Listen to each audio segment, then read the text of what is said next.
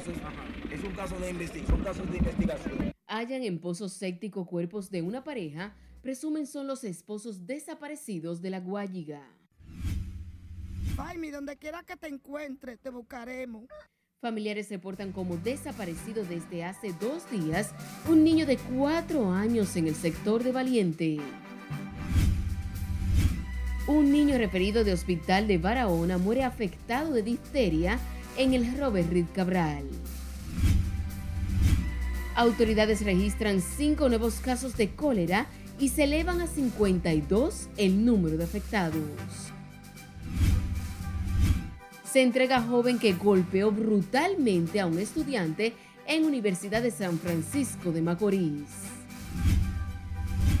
Consejo Directivo de Proconsumidor ratificó por dos años más a Eddie Alcántara al frente de esa institución. Informan que en primer mes del año las recaudaciones ascendieron a más de 65 mil millones de pesos. El año más importante del turismo en la República Dominicana. Turismo califica el mes de enero como el mejor mes de la historia al recibir casi un millón de visitantes. Y en el plano internacional, más de 3.000 muertos en Turquía y Siria por los devastadores terremotos.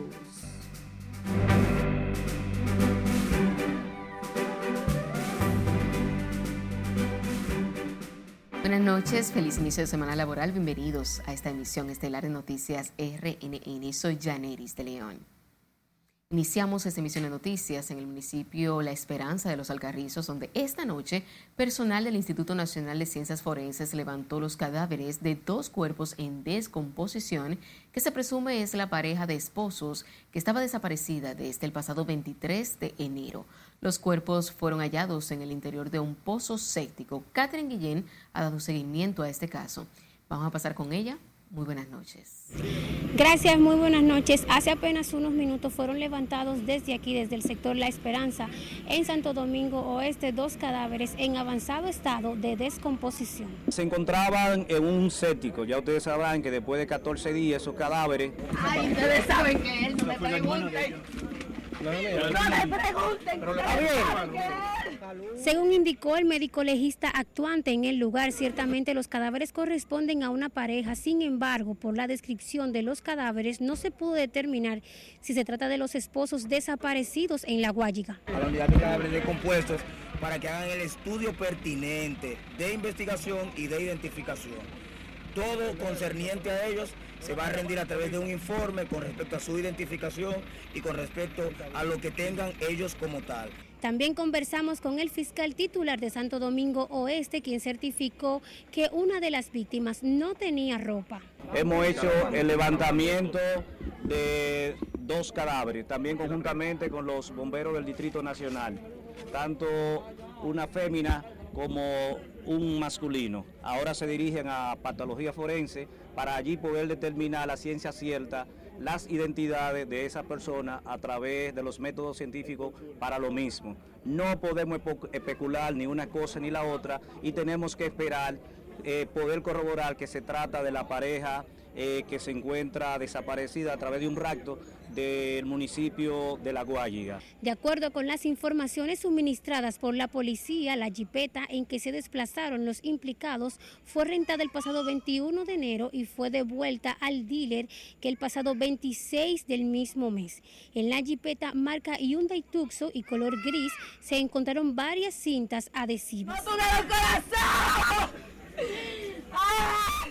Desde entonces, la policía ha estado recopilando datos que han podido dar luz a esta investigación y que hoy dieron con los cadáveres dentro de un pozo séptico sellado con cemento en el barrio La Esperanza de los Alcarrizos, frente a la escuela Narciso González.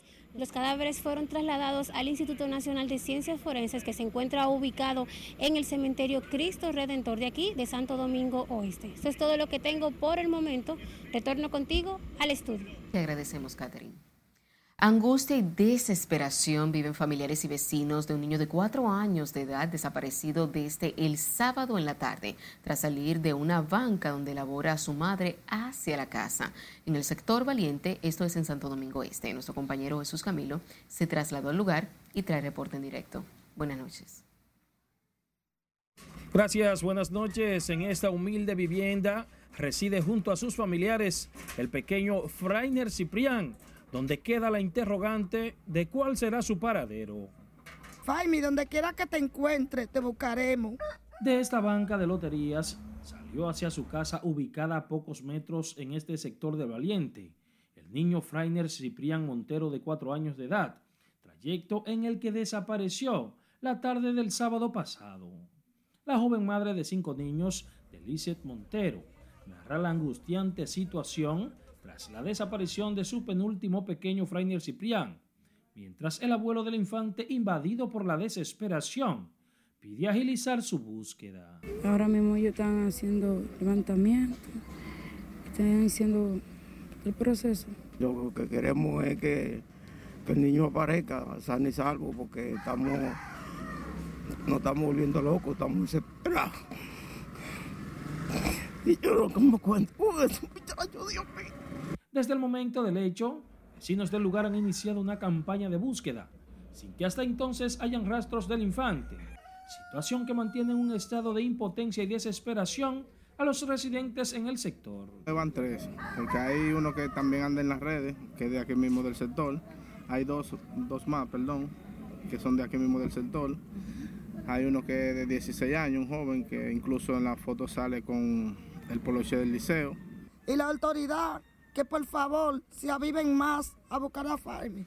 Porque hasta que Faimi no aparezca, vamos a hacer piquete en las Américas para que no lo devuelva salvo y sano. Pensamos que eso no, debe, continuar así, que deben ponerle un alto a esto, porque eh, la familia estamos muy, muy destrozados con, con ese hecho.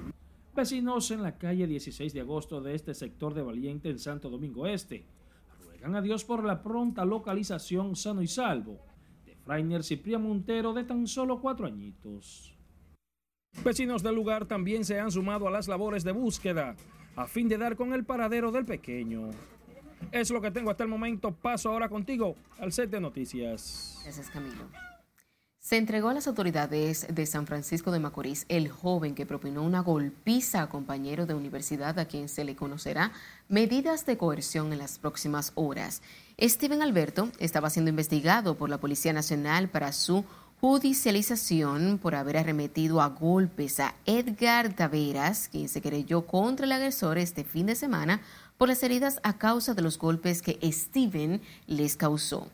Edgar Taveras recibió una incapacitación médico-legal por espacio de 21 días como consecuencia de las lesiones de los golpes y heridas que recibió durante la paliza que le fue propinada, la cual fue grabada y difundida en las redes sociales.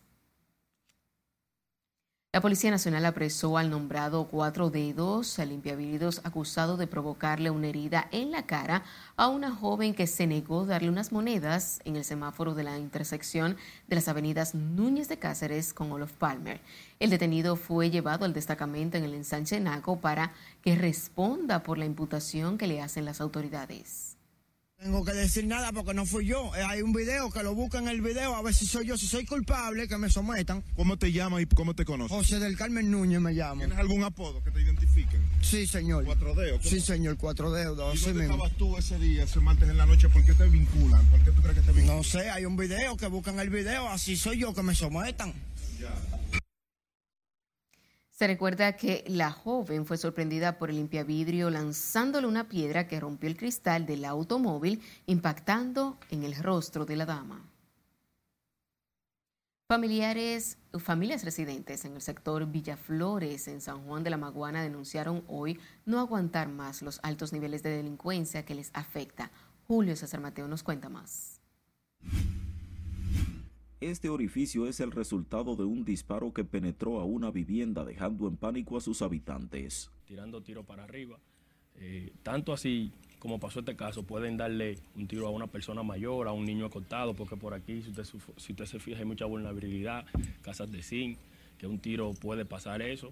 y también otros gestos más. Explican que han reportado la situación ante las autoridades, pero no han recibido respuestas. No voy a decir porque eh, yo sé que está en investigación, pero esta no es la primera vez que tiran tiro. Incluso después que entró el tiro a la casa, el, el que estaba tirando siguió tirando para allá y había tirado dos tiros antes. O sea que ellos se endrogan y empiezan a tirar tiros como que por aquí es un campo de tiro. En esta casa ha dejado de funcionar una iglesia ante el temor de los peligreses de ser víctimas de la delincuencia. Y esta gente abajo de esa mata, ellos se endrogan por allá, entonces vienen abajo de esa mata a tirar tiro para acá.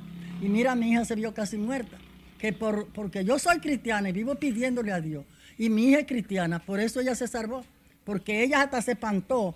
Cuando pasó el tiro, ella se hacía así en la frente porque creía que estaba herida. Atribuyen la problemática a bandas delincuenciales que operan en la barriada sin ningún tipo de control. Y a la supervisión de la policía que active más el patrullaje aquí en Villaflores para que traten de, de destruir esa banda. Y son unos jóvenes de aquí mismo, de este barrio. Los habitantes en Villaflores esperan acciones concretas de la Policía Nacional para poder vivir en paz en este sector. En San Juan de la Maguana, Julio César Mateo, RNN. En otro orden, la Oficina Judicial de Servicios de Atención Permanente de Santo Domingo Este aplazó para el próximo miércoles el conocimiento de medidas de coerción contra el acusado de violar y asesinar brutalmente a su hijastra de tan solo un año y cinco meses en Sabana Perdida. Escalé Bichardo nos cuenta. Haga justicia lo más breve posible. Se trata del segundo aplazamiento del conocimiento de medidas de coerción contra Shervin Guerrero García, de 19 años, por el hecho que ha consternado a la familia de la víctima y toda la comunidad de Sabana Perdida. La decisión fue adoptada a los fines de que los abogados del acusado conozcan el expediente. Apoderado recientemente. En el día de hoy. No tenemos conocimiento del proceso. Entonces, Vengo en representación del abogado titular y él tampoco tiene conocimiento. La familia de la bebé que falleció el pasado mes de enero tras ser víctima de los maltratos de su padrastro dice sentirse impotente por el hecho y exigen caiga todo el peso de la ley sobre el imputado. Porque aquí dilatan demasiado en audiencia y en, audiencia. Eso es lo que queremos, que se haga justicia lo más rápido posible y que le canten su cohesión a él. Pero claro que sí, que nos sentimos indignados, impotentes también, porque ese ha sido un caso muy doloroso en la familia. De que esa abogada, desde el primer día que estuvo apresado el imputado, tomó conocimiento del proceso. Yo que en dos días tomé conocimiento, tengo mis documentos y todo al día. Entonces, como la abogada del imputado entonces viene a despacharse con la solicitud de que no está preparada cuando ella tiene dos semanas con este proceso. De acuerdo con la acusación del Ministerio Público, las autoridades tienen evidencias de que Shervin Guerrero García violó y maltrató de forma severa a su hijastra cuando la madre de la pequeña se ausentó de la casa donde ambos residían y posteriormente la trasladó a un centro de salud. El hombre acudió al hospital Hugo Mendoza argumentando que la niña estaba vomitando y posteriormente fue arrestado en las inmediaciones del centro de atención. La medida se conocerá a las 9 de la mañana del próximo miércoles 8 de febrero. Es Carelet Guillardo, RNN. La Comisión Especial del Senado modificó el espinoso artículo 187 que trata sobre la discriminación por preferencias sexuales para que el mismo establezca la protección de toda persona y no de un grupo exclusivo. La Comisión de Senadores concluyó su informe sobre el Código Penal. Nelson Mateo tiene los detalles. Y ya llegamos a acuerdos para rendir un informe favorable Luego de modificar por consenso el artículo 187 sobre la discriminación por preferencia sexual, los congresistas acogieron la propuesta de la Iglesia y otros sectores conservadores. Yo lo que es que eh, eh, el mundo es mundo, aquí lo que hemos visto es macho y hembra, como, como sexo, ¿no? La de que cualquiera tenga su preferencia, eso se respete la cosa, pero eso no, nosotros no tenemos eh, que prestarle mucho más a la importancia que hay. aquí mismo en el Senado y, y en empresa privada, nadie discrimina a nadie. Yo tengo personas, eh, con hombres y mujeres, que tienen preferencia de, sexo que uno la respete y que van con como, como entiendan que hay que ir. Eh, nosotros no, no repudiamos ni discriminamos a nadie. Este miércoles, los senadores recibirán el informe favorable sobre el código y sus más de 400 artículos renovados. Toda persona tiene el mismo derecho, los mismos derechos y los mismos deberes en el territorio dominicano y creo que en el mundo, pero ahora la constitución de aquí. Toda persona tiene los mismos derechos y deberes en el territorio dominicano, se establece la constitución y nadie puede violentar la constitución. Puede traer un tema en constitucional que el código se caería. Lía Díaz, miembro de la comisión especial, adelantó que en el informe ya consensuado no se impusieron las iglesias, sino lo que manda la propia constitución. No, no creo que se impuso iglesia, se impuso lo que es, porque el ser humano de por sí es un ser humano. Y cuando usted etiqueta a las personas le hace más daño. Eh, yo creo que como ser humano todo el mundo merece respeto y merece ser, eh, eh, tenerle cierto cuidado. Entonces no podemos denigrar a nadie ni discriminar a nadie porque tenga o no una característica o una condición de vida. El Senado de la República convocó a sesión este miércoles cuando se espera que la reforma al Código y sus más de 60 nuevos tipos penales sean aprobados en dos lecturas consecutivas. Nelson Mateo, RNN. Y sepa que el Ministerio Público concluyó este lunes con la presentación de la acusación de los imputados en el caso Coral y pidió al tribunal que dicte auto de apertura a juicio. En la audiencia, el órgano persecutor expuso sus conclusiones. Luego de esto, solo restan los argumentos de la parte querellante y la defensa. Son 48 las personas, 30 físicas y 18 jurídicas a las que se le imputa defraudar al Estado con más de 4 mil millones de pesos, entre ellos el general Adán Cáceres, Rosy Guzmán, la pastora, el cabo Tanner Flete Guzmán y el coronel Núñez de Asa, a quienes tienen arresto domiciliario. Por tercera ocasión, el segundo tribunal colegiado del Distrito Nacional aplazó el juicio de fondo seguido al ex administrador de la Lotería Nacional, Luis Michel Dicent, y los demás implicados en el fraude durante un sorteo realizado el primero de mayo del pasado año. El denominado caso corrupción Operación 13 fue aplazado debido a que todavía no ha mejorado la salud de una de las juezas y fue fijado para el próximo 13 de febrero. El grupo es procesado por el fraude que asciende a más de 500 millones de pesos en el que se mostró como ganador el bolo número 13. Y recuerde seguirnos en las diferentes cuentas de redes sociales con el usuario arroba noticias RNN y a través de nuestro portal digital www.rnn.com.do porque actualizamos todas las informaciones las 24 horas del día, los 7 días de la semana. También recuerde escuchar nuestras dos emisiones a través de Spotify y de más plataformas digitales similares porque RNN Podcast es una nueva forma de mantenerse informados con nosotros. Nos vamos a nuestro primer corte comercial de la noche. Al volver, Detalles sobre el terremoto en Turquía, quien a su paso dejó miles de muertos y heridos. La voluntad del pueblo nadie puede. Además, les contamos por qué se enfrentaron legisladores oficialistas y de oposición. Y se incendia edificio de apartamentos por supuesto cortocircuito. Ya volvemos con más información.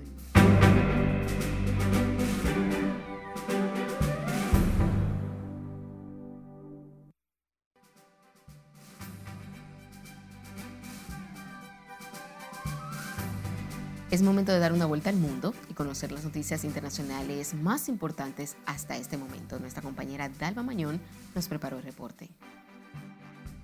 El primer ministro de Haití, Ariel Henry, juramentó este lunes a los miembros del Consejo Superior de Transición, que busca una transición de poder inclusiva, elecciones transparentes, así como el retorno de la paz a ese territorio. De acuerdo con Henry, este paso permitirá demostrar al mundo que los haitianos pueden ponerse de acuerdo y encontrar soluciones duraderas que permitan restablecer la democracia. Ante esto, invitó a todos los haitianos a unir sus esfuerzos por el cambio que todos reclamamos.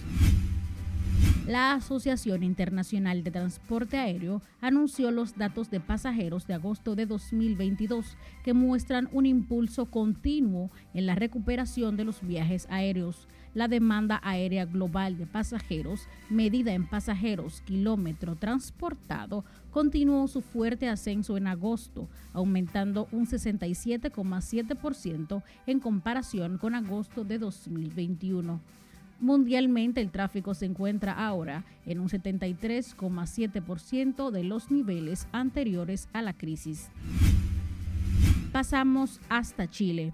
En esa nación, al menos 26 personas han muerto como consecuencia de la ola de incendios que afecta zonas centro y sur y que ya ha quemado unas 280 mil hectáreas, según el balance divulgado este lunes por el Servicio Nacional de Prevención y Respuesta ante Desastres de ese país.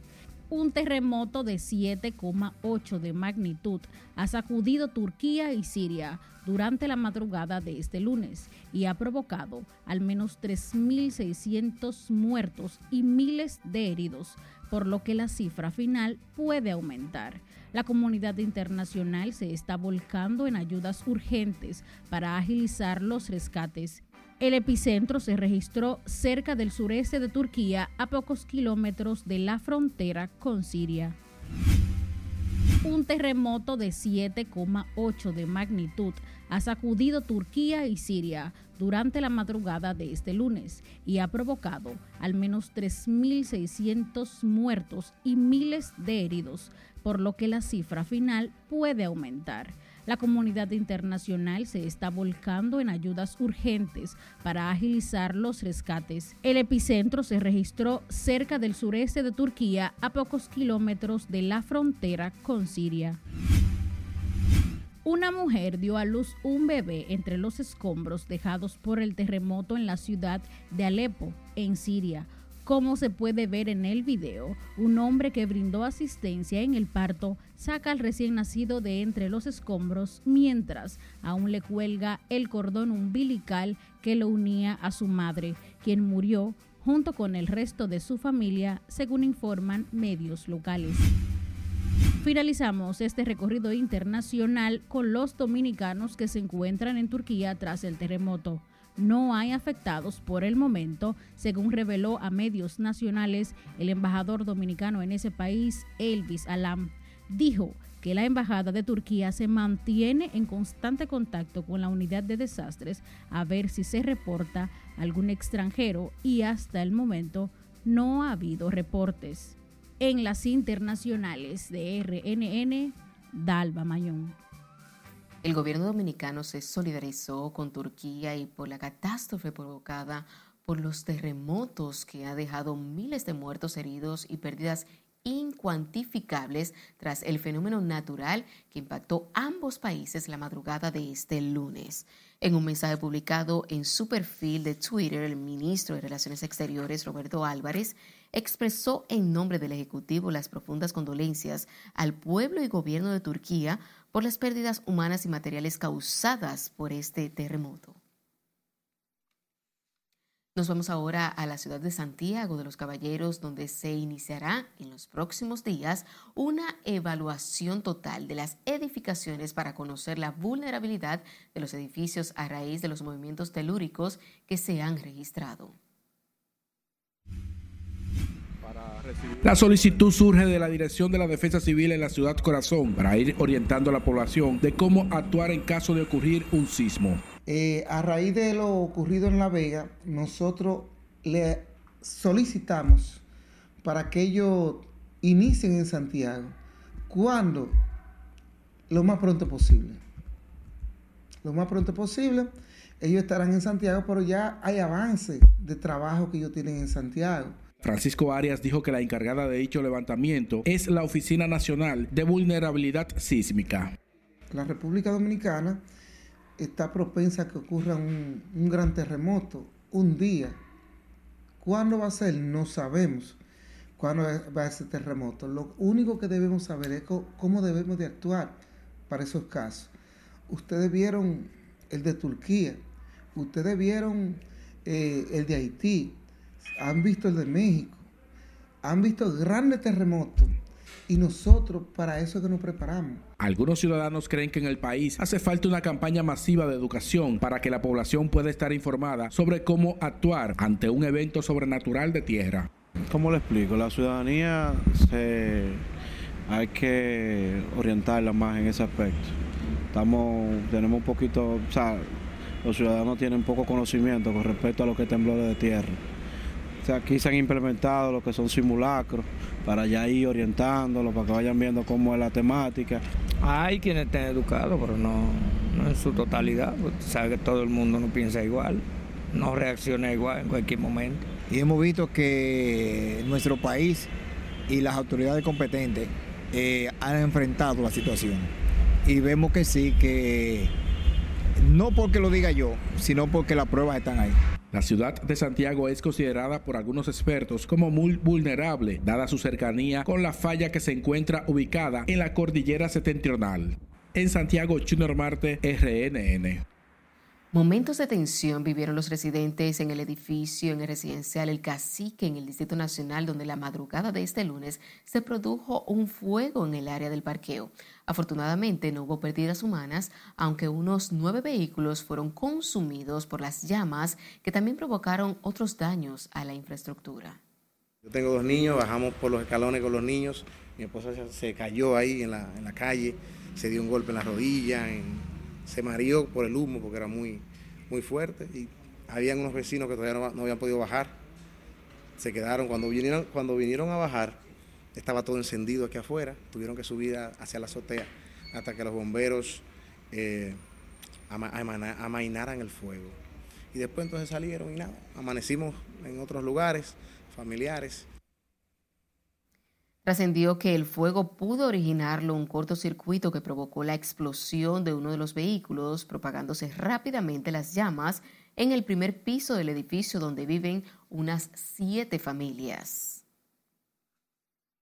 El director del Instituto Nacional de Recursos Hidráulicos, Indri Olmedo Cava, informó de la entrega de 390 viviendas a igual número de familias afectadas por la construcción de la presa de Monte Grande sobre el Yaque del Sur, en Asua. Olmedo Cava explicó que esas viviendas es la primera fase de lo que será este mismo año la inauguración de la presa. Que realmente fueron eh, afectados algunos, otros fueron tomados en cuenta, pero muchos, eh, sus viviendas eh, quedaron realmente, van a quedar bajo las aguas, ¿verdad?, del embalse de, de la presa de Monte Grande. Ese proyecto va a estar listo en este mes y luego ya iremos inaugurando lo que es ya la presa en sí, el embalse, eh, los diferentes componentes. O sea, el proyecto marcha realmente a todo ritmo, a toda capacidad. Las 390 viviendas serán entregadas en este mes de febrero con la presencia del presidente de la República, Luis Abinader, en las afueras de la provincia de Asua.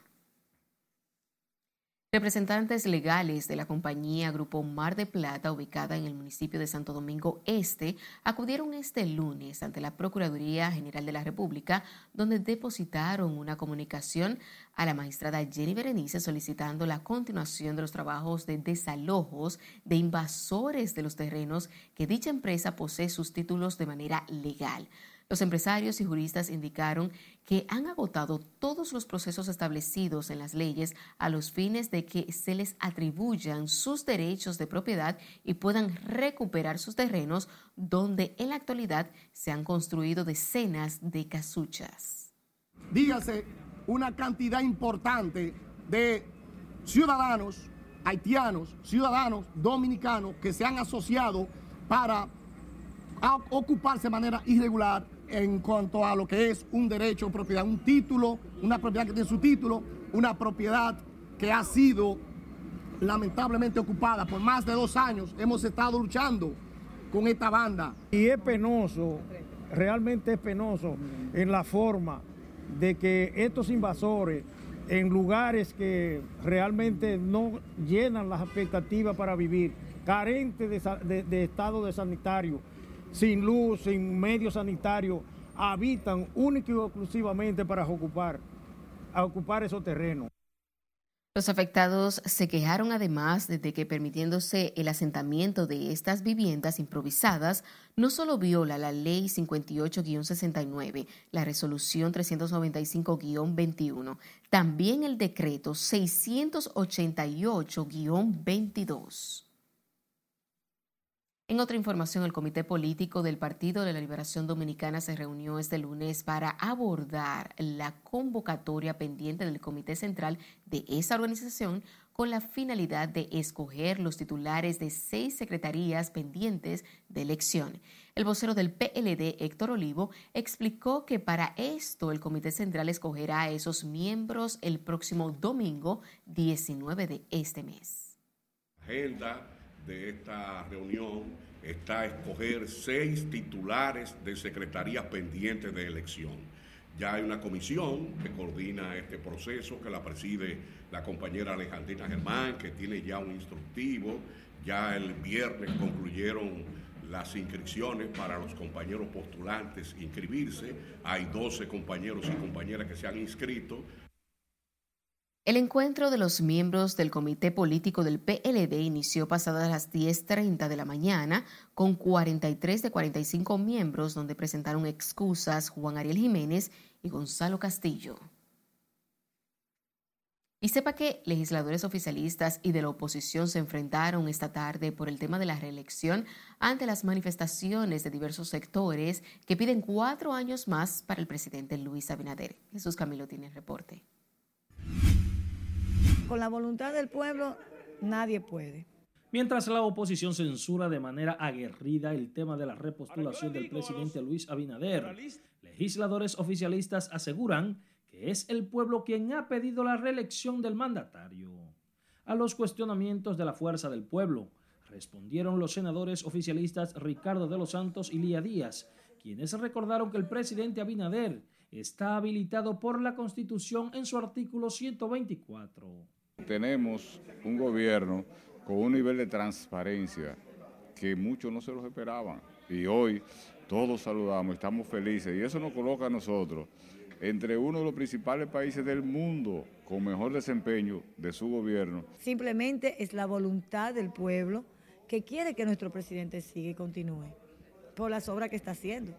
Sobre el tema, el senador Bautista Rojas Gómez y el diputado Omar Fernández cuestionan los actos donde diversos sectores han pedido públicamente la reelección de Abinader. Aquí se ha reelegido mucha gente.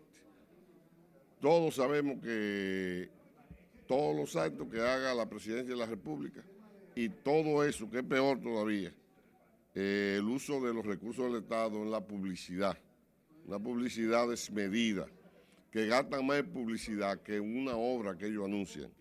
Los oficialistas explicaron además es legítimo y de pleno derecho que el presidente Luis Abinader decida repostularse, si así lo desea, ya que la Constitución no se lo prohíbe. Jesús Camilo, RNN. 9% por encima de enero del 2019. Es momento de otra pausa comercial. Cuando estemos de vuelta, República Dominicana recibe casi un millón de turistas. Impuestos Internos revela que ha recaudado más de 65 mil millones durante el mes de enero. Por la vía respiratoria. Y fallece un niño en Barahona por difteria. Esta es la emisión estelar de Noticias RNN. No le cambie.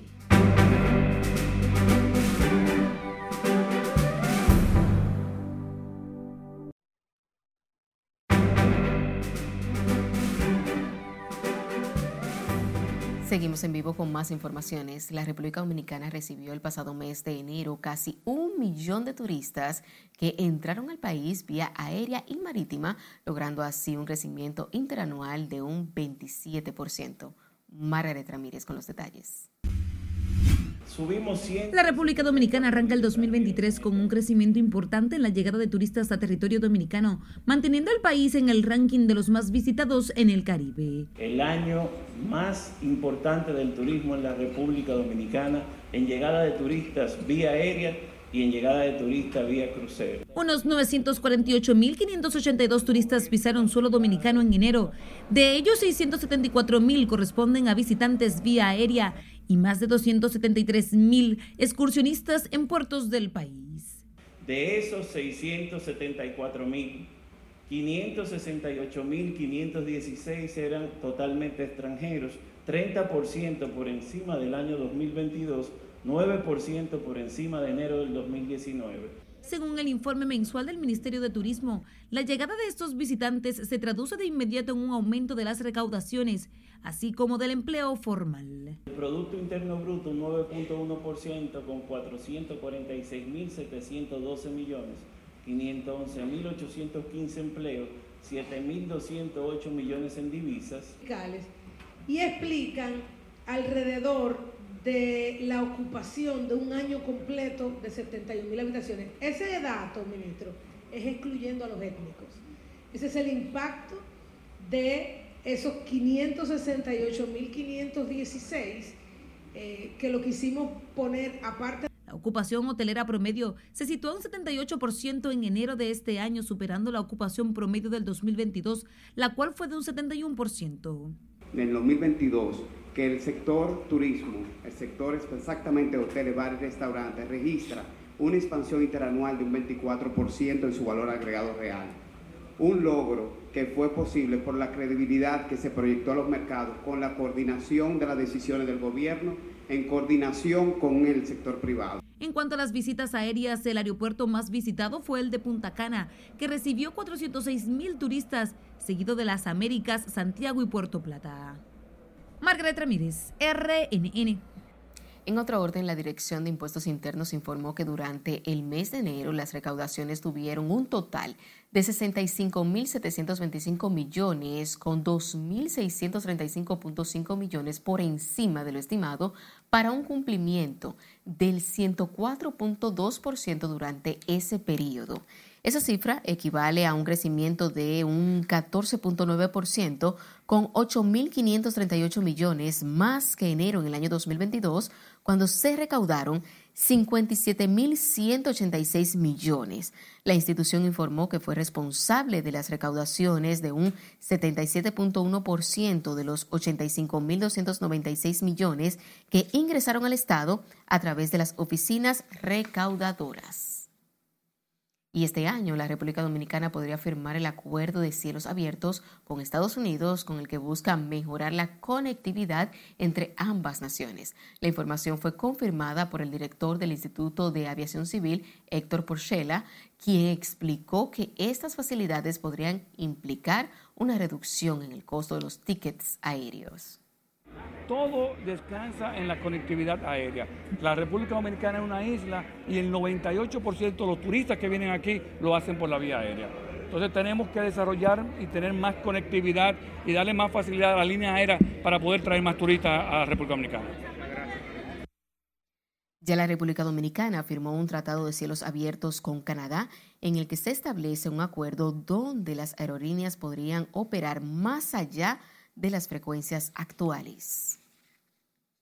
El Hospital Infantil Robert Reed Cabral reportó hoy el ingreso de tres niños de nacionalidad haitiana con síntomas de posible difteria que fueron referidos de un hospital de Barahona. Los niños son miembros de la misma familia en la que había muerto uno de cuatro años en Duvergé. Todos son extranjeros, porque es una familia de Dios. ¿Cómo se contagia esta enfermedad? Es una enfermedad de infecto contagiosa eh, por la vía respiratoria, por el contacto directo, eh, compartiendo el mismo ambiente a través de la tos, eh, se transmite la, enfermedad. y los afectados son personas no vacunadas, porque la enfermedad es una enfermedad inmunoprevenible. La difteria es una enfermedad infecciosa causada por una bacteria que infecta principalmente la garganta y las vías respiratorias. De no ser tratada, la enfermedad prevenible por vacuna podría provocar la muerte. Y un niño de cuatro años de edad habría fallecido luego de presentar un cuadro crítico asociado a la difteria y haber dado positiva a la enfermedad, la cual también contrajo su hermano. El infante fue referido desde el Hospital Regional Universitario Jaime Mota en Barahona al Robert Cabral. Recientemente, el Ministerio de Salud Pública llamó a la población a no alarmarse ante seis casos sospechosos de difteria identificados en Independencia y en Barahona. La Dirección Provincial de Salud niega haya casos de cólera y viruela del mono en la frontera norte por Dajabón. Nuestro corresponsal en Dajabón nos cuenta más. Allá, en el lugar de los hechos, no ha aparecido ningún caso tampoco de diarrea. Ante la preocupación de la población y algunos medios de comunicación en la frontera dominico-haitiana sobre la supuesta aparición de casos de cólera y la viruela del mono en esta zona, el director provincial de salud, doctor Francisco García Espinal, negó de manera categórica esos casos. mandamos, enviamos a investigar y a hacer un levantamiento a los posibles casos de cólera en esa zona y hasta el momento no hay positividad en, el área. Eh, cinco personas, cuatro personas han estado internadas eh, en restauración, pero hasta ahora no cólera eh, confirmada. El galeno se refirió en esos términos en una rueda de prensa celebrada este lunes sobre el puente del río Masacre por Dajabón. Señaló el funcionario que en el municipio de Restauración se presentaron varios casos de diarrea, pero luego de ser analizado se comprobó que no se trata de cólera. En cuanto al proceso de vacunación contra el cólera, el doctor García Espinal señaló que ya van más de 600 personas vacunadas en esta provincia de Dajabón. En la frontera dominico-haitiana, Dajabón, Domingo Popoter, RNN. El Ministerio de Salud Pública confirmó cinco nuevos casos de cólera con los que se eleva a 52 los que han contraído la enfermedad desde que inició el brote de la afección intestinal aguda, de la que hasta el momento no se tienen reportes de fallecidos. Los nuevos casos de cólera corresponden a tres hombres de 82, 45, 37 y 19 años, así como una mujer de 34 años. Todos los que han dado positivo a la afección residen en el sector Los Solares del Almirante, donde se ha concentrado el nuevo foco de la enfermedad y cuyos pacientes llevan más de 32 horas sin síntomas de cólera. Dos personas fueron detenidas por el asesinato del agente policial Jerison de León de León y herido el raso Carlos René Rivas González. En medio de impotencia fue sepultado con los honores de rigor el miembro de la Policía Nacional que perdió la vida de manos de delincuentes en el cumplimiento del deber.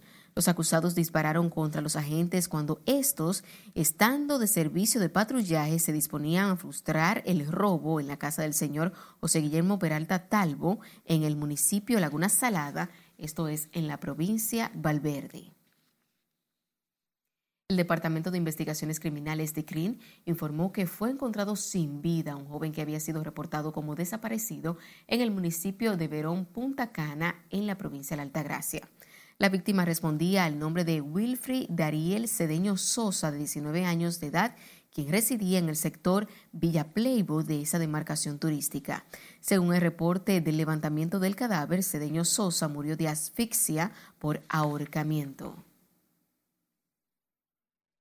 Dos hombres murieron al chocar la motocicleta en la cual se desplazaban con una jipeta en el tramo Licey al medio Santiago de la carretera Duarte. Las víctimas fueron identificadas como Rómulo y Franklin Rodríguez, quienes, según el médico legisla, legista, fallecieron por traumas múltiples en diferentes partes de sus cuerpos.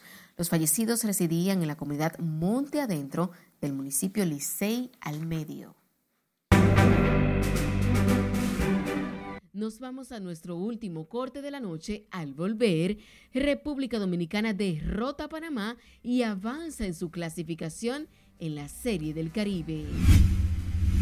Además, el casi 2% de matrimonios realizados en el país fue bajo separación de bienes. Y con mucho sabor y color, inició el Carnaval Vegano 2023. No le cambie.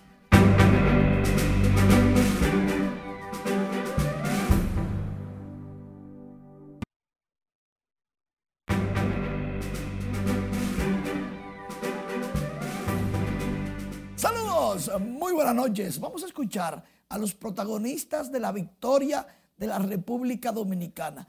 Al manager, porque siempre le caen los palitos encima cuando pierde, y al capitán Emilio Bonifacio. Simplemente es hablarle a los muchachos, tratar de recordarle de que el juego de ayer, después que pasó, nada se podía hacer. Simplemente eh, prepararnos para el día de hoy, salir al terreno y dar lo mejor eh, del equipo y pudimos conseguir eso, donde pudimos conseguir una victoria muy interesante y, bastante cómoda.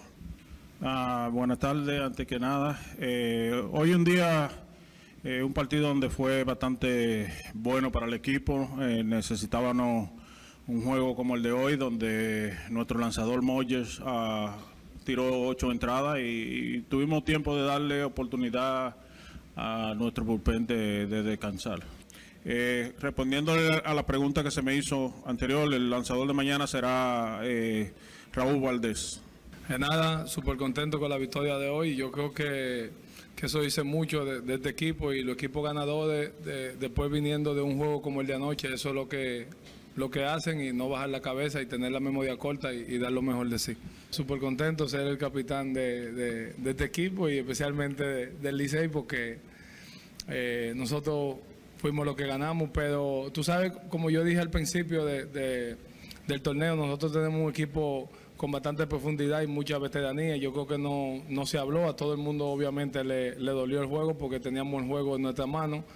Eh, al final no pudimos ejecutar, pero nada, salimos hoy con la mentalidad de, la necesidad que teníamos para el juego de hoy. Y entramos en detalles en la tercera con el juego empate. Jamaico Navarro la mandó al marro de Montecristi con uno a bordo y ya Dominicana se colaba 3 por 1 en el primero como café del bueno. Nadie desmontó a los Tigres del Licey, campeones nacionales de la República Dominicana, luego del palo de Jamaico Navarro. 3 por 1 el juego. Anotó Gustavo Núñez delante en tres bolas sin strike. Se la pusieron por el medio Jamaico, que estaba como segundo bate en la alineación de este lunes. Luego Emilio Bonifacio, el capitán, lograba un doblete remolcador de dos. Luis Barrera volando bajito. Venía Gustavito. Oye, ¿cuánto rinde Gustavo Núñez? Y ya estaba el partido cinco carreras por una. Y qué buena jugada de Mel Rojas. Llegó la bola primero, sí, pero Mel Rojas es más inteligente evadió el toque, metió la mano, safe de Mel Rojas, que dicho sea de paso, junto con Jamaico Navarro y Emilio Bonifacio, fueron los mejores a la ofensiva, pero el héroe fue el astro del picheo Steve Moyers. Ocho entradas lanzadas, qué verdugo. Y más de 80 picheos, no, 100 picheos casi, wow.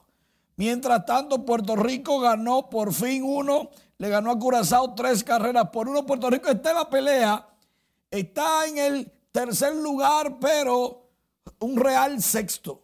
Pero está en tercer lugar con dos victorias, tres derrotas. Curazao empate con Puerto Rico en el tercero. Ya más arriba hay cinco equipos más.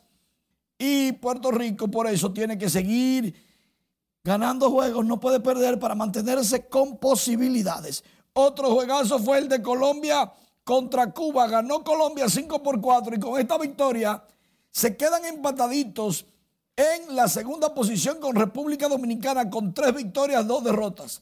Lo que quiere decir que este martes Raúl Valdés va a lanzarle a Colombia buscando la victoria y quedarse el equipo dominicano en el segundo lugar sin Colombia y restando un juego de la serie regular, o sea, con un pie en la ronda semifinal.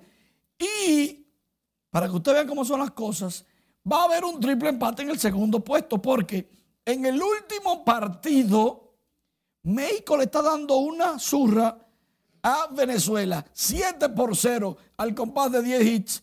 Venezuela solamente ha logrado 2 y Venezuela perdiendo más. Dominicana y Colombia estarán empate en el, en el segundo lugar.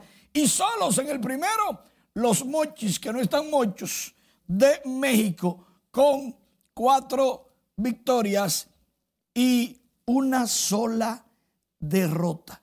Eso es lo que se mueve para este martes. Interesantísimo la fecha número 6. Pero ¿qué tal? ¿Qué tal si finalizando, Janeris, hablamos un poquito de dinero? Te explico rápido. El campeón del Clásico Mundial de Béisbol le van a dar 3 millones de dólares. Mitad para la federación de su país, mitad para los peloteros. Pero además, atiende esta.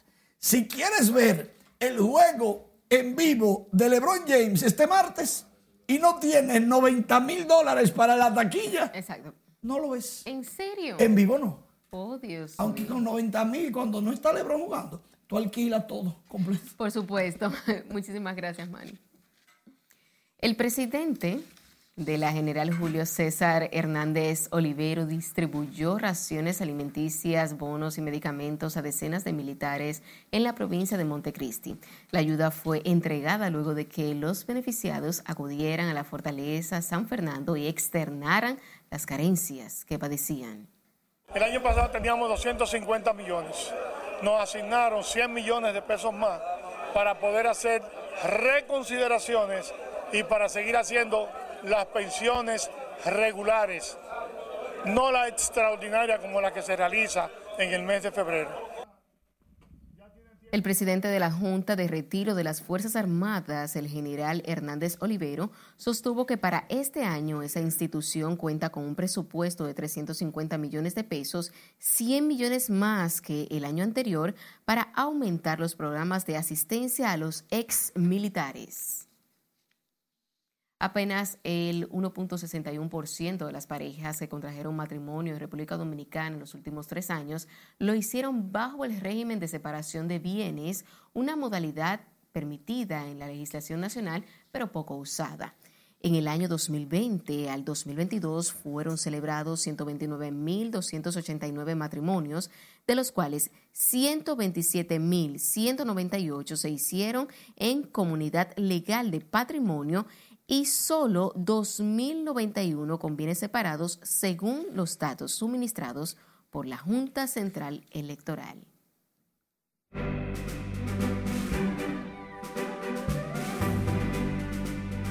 Inicia el Carnaval de La Vega y se realiza Solo Fest en la zona colonial. Estas y otras noticias nos amplía nuestra compañera Ivonne Núñez.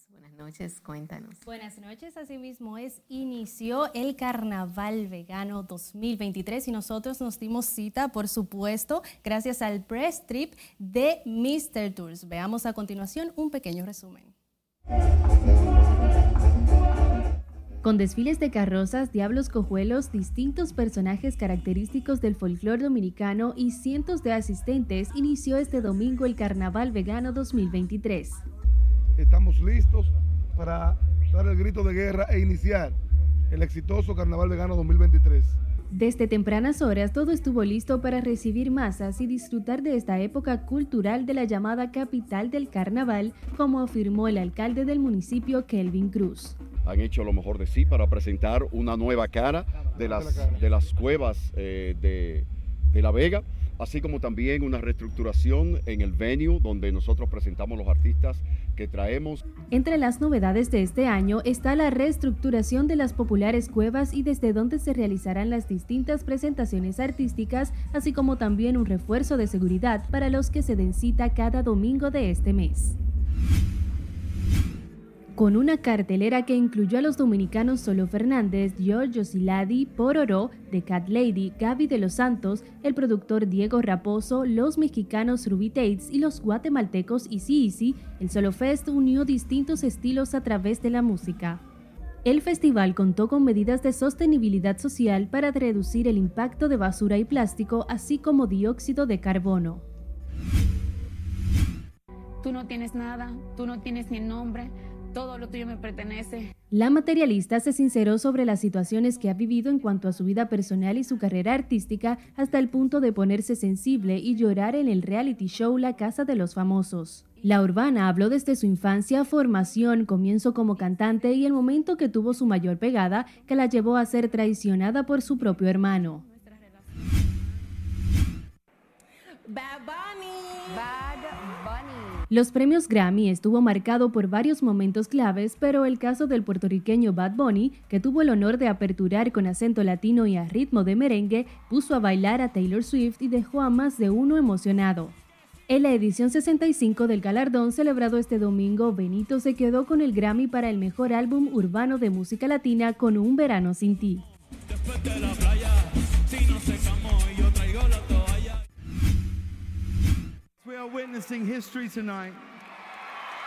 Hablando de ello, Beyoncé hizo historia al convertirse en la artista con más Grammys. La cantante estadounidense fue aplaudida de pie al recibir su cuarto trofeo de la noche, que la catapultó como la más premiada con 32 estatuillas, una por encima del director de música clásica George Solti. Y Beyoncé sí que es una verdadera artista, así que muy bien merecido. Hasta aquí diversión, feliz resto de la noche. Así es, poder femenino. Sin tiempo para más, finalizamos esta emisión estelar de Noticias RNN. Feliz resto de la noche.